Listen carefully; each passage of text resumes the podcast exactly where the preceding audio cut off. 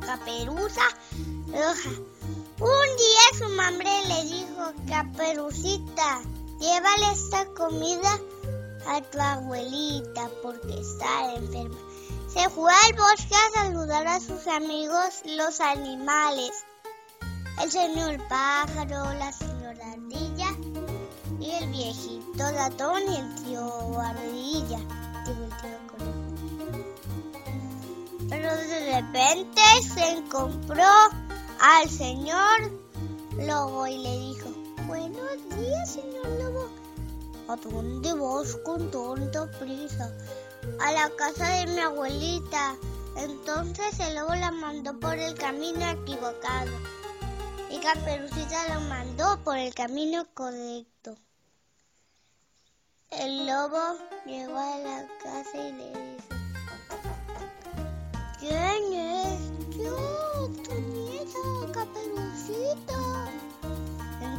Se la comió.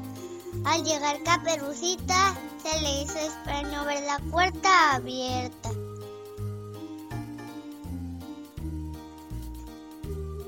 Se acercó a la cama y le dijo, abuelita, ¿qué ojos tan grandes tienes? Son para verte mejor. Abuelita, ¿qué nariz tan grandes tienes? Es para olerte mejor, abuelita. ¿Qué orejas tan grandes tienes? Son para oírte mejor. Abuelita, ¿qué dientes tan grandes tienes? Son para comerte mejor. Y se la comió. El lobo quedó muy panzón. Un cazador que pasaba por ahí, en la panza del lobo, le acabó la abuela y pero si te colorín colorado este cuento se ha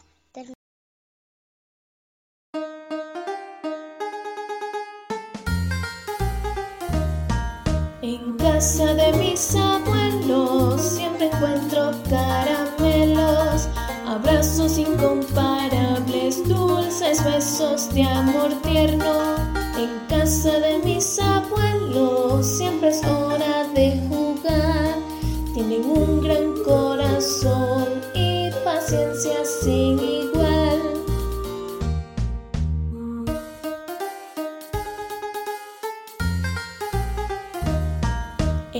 casa de mis abuelos hay sopita de fideos, que manjar tan delicioso para chuparse los dedos.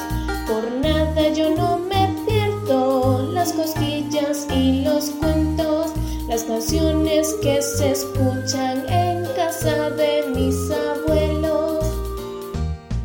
En casa de mis abuelos